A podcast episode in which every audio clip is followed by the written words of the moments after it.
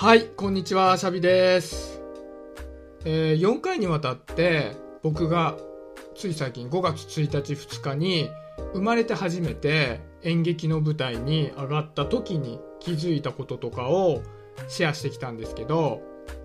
今回、えー第5回目ですねこれで最終回にしていきたいなと思っておりますポークっていうね舞台に参加をさせてもらったんですけどやっぱりね生まれて初めてやったことだったのでそれもまあ稽古の期間含めて半年ぐらいやっていたのでまあねいろんなことがあったわけですね。でまあこの第5回目最後の回に何を話そうかなというところなんですけどそもそも僕が演劇の舞台に上がりたいと思ったきっかけの話をしたいなと思うんですね。で一番最初のきっかけは2年前なんですよね。約2年前。うん。一昨年の5月だから本当にぴったり2年前か。でそれ何かっていうと僕はコルクラボっていうオンラインオフラインコミュニティに所属してるんですけどそこでは月に2回定例会って呼ばれる全体のイベントみたいなのがあるんですね。でそこにはまあコルクラボのメンバーが、まあ、出れる人はね集まって、まあ、おしゃべりをしたりっていうのをするんですけど今はねそれが全部、まあ、このご時世なんでオンラインでやってるんですけど当時はまだオフラインで集まってたんですね渋谷で。でその集まった時にコルクラボの当時のメンバーでマーサっという、まあ、お友達がいるんですけどでこのマーサも今回のポークに一緒に出演したんですけど彼とねたまたま話をしたんですね、まあ、偶然居合わせて、まあ、近くにいたから話をしたような感じなんですけど。で彼はパントマイムをやっている人なんですね。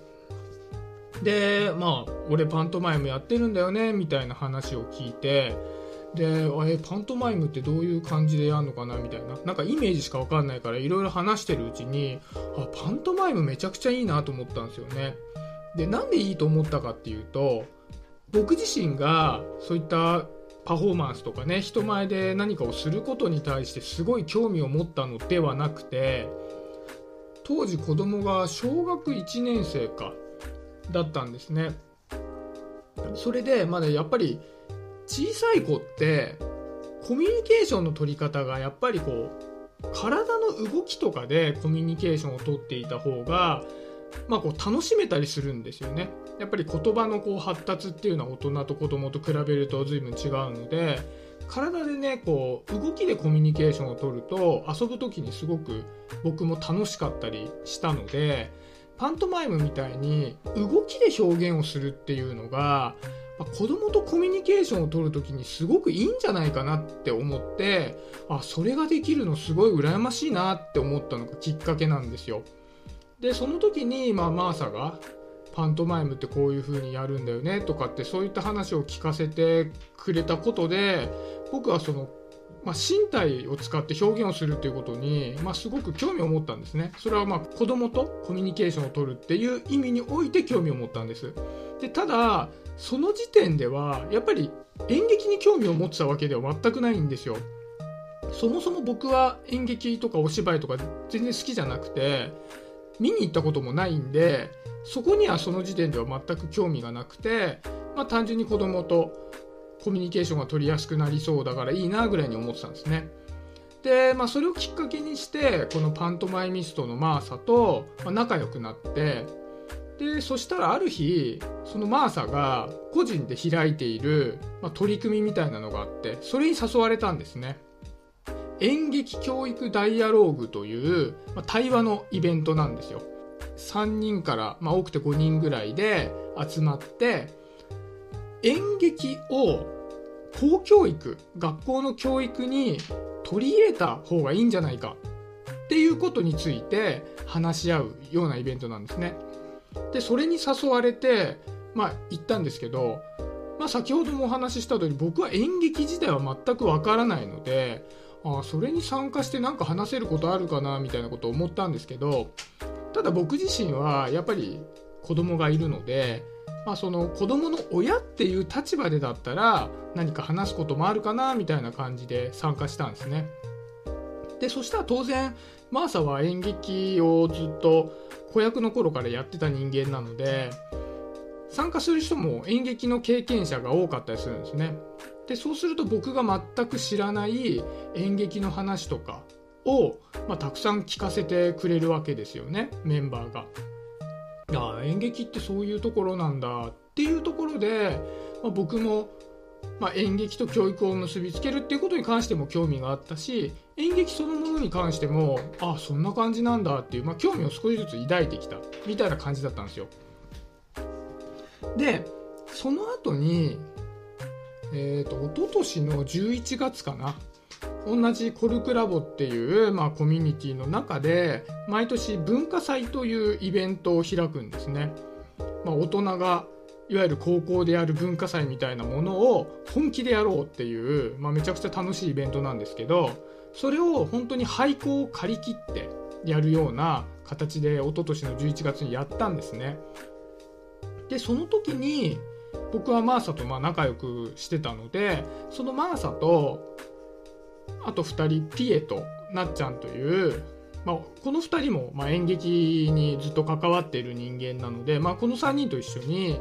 なんかこうお芝居的なことをねその文化祭でできないかなみたいなことで4人で何か出し物をすることになったんですね。でただ、まあ、ただ何かこうお芝居してても面白くないから廊下でなんかパフォーマンスできないかなって学校借りてるんで廊下があるんですよねでそこでなんかパフォーマンスできないかなっていうところだけを決めてじゃあ何やろうかってことをずっと話してたんですよなんですけどなかなかその学校に見学に行くこともできなくてなんかなかなか見せてもらえなかったりして、まあ、いろいろ事情があって。で廊下がどういうのような状況なのかもよく分からず、えー、なんかどういう風な感じでお客さんが入ってくるのかもイメージできず結構モヤモヤしてたんですねみんな。どういうパフォーマンスをしたら面白いのかなみたいな感じで。まあ、踊ったらいいのかなとかうろうろしたらいいのかなとか何かいろいろ考えてたんですね。でまあそういうこうみんなで悩んでいく中でふと誰かが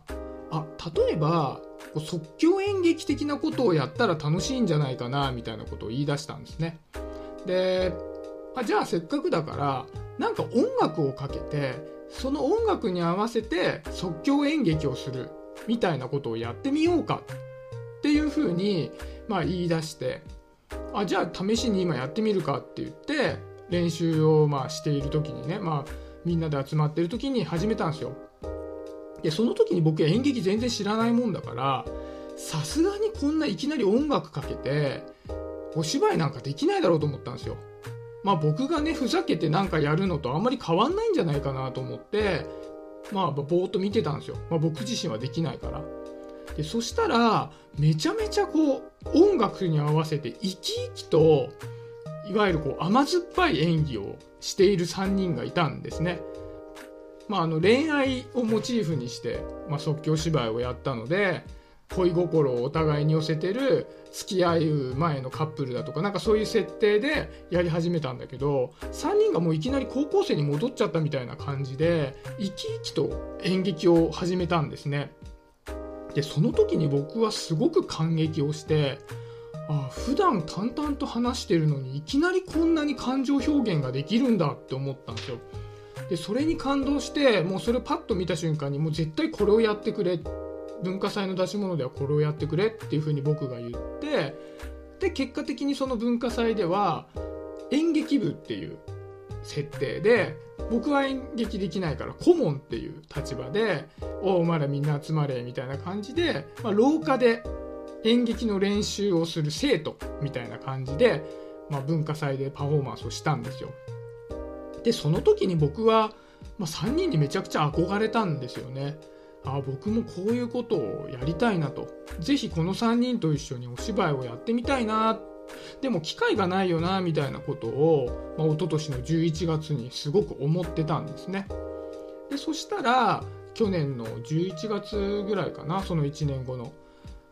まあ、今回、脚本演出をしてくださった豆彦のオーナーの井川さんがまた脚本を作ってくれて、まあ、演劇をするよお芝居をするよでそのメンバーはあの時に僕が憧れた人たちだよっていうのが分かったから。で素人でもね参加していいよどうするみたいな感じだったんでもう僕はそこで手を挙げてあもうぜひやりたいよと。いう形で、ま、お芝居に参加させてもらったっていうのが経緯なんですね。でまあこの経緯って僕はまあおぼろげながらしか考えてなかったんですけど振り返るとめちゃくちゃ面白いなと思ったんですね。まあ、要するに僕はもともと演劇に興味があったわけでは全くなかったんだけども最終的に演劇をやりたいと思い演劇に出ることになったと。でこれどういうことかなっって思った時にきっかけっていうのは、まあ、コミュニティ内でたまたまパントマイムをしているマーサと喋ったっていうのがきっかけなわけですね。まあ、何が言いたいかっていうと何かやりたいことができる瞬間っていうのは心の底から何か湧き上がってくるとかさてやるかって始めるもんじゃなくてたまたま出会って流れの中でやりたいって思うようなことなのかなと思ったんですよね。だってもともと僕はそのパントマイムのそれに興味を持ったのも子供とコミュニケーションを取るっていうことで興味を持ったわけで演劇は依然として興味がなかったのに実際に舞台に出たいと思って実際に出てそしてめちゃくちゃ楽しかったっていうことがあったわけですからで最近なんか僕思ってることがあって結構まあやりたがり屋みたいなところがあるんで、まあ、いろんなことに手出すんですよね。でいろんなことに手出しすぎて自分の両手で抱えきれなくなりそうな状況だったんですよ。ちょうどまあ演劇のねお芝居のこう稽古をしている最中に。でまあその時に、まあ、ちょっとこのことについて考えるのはやめようと。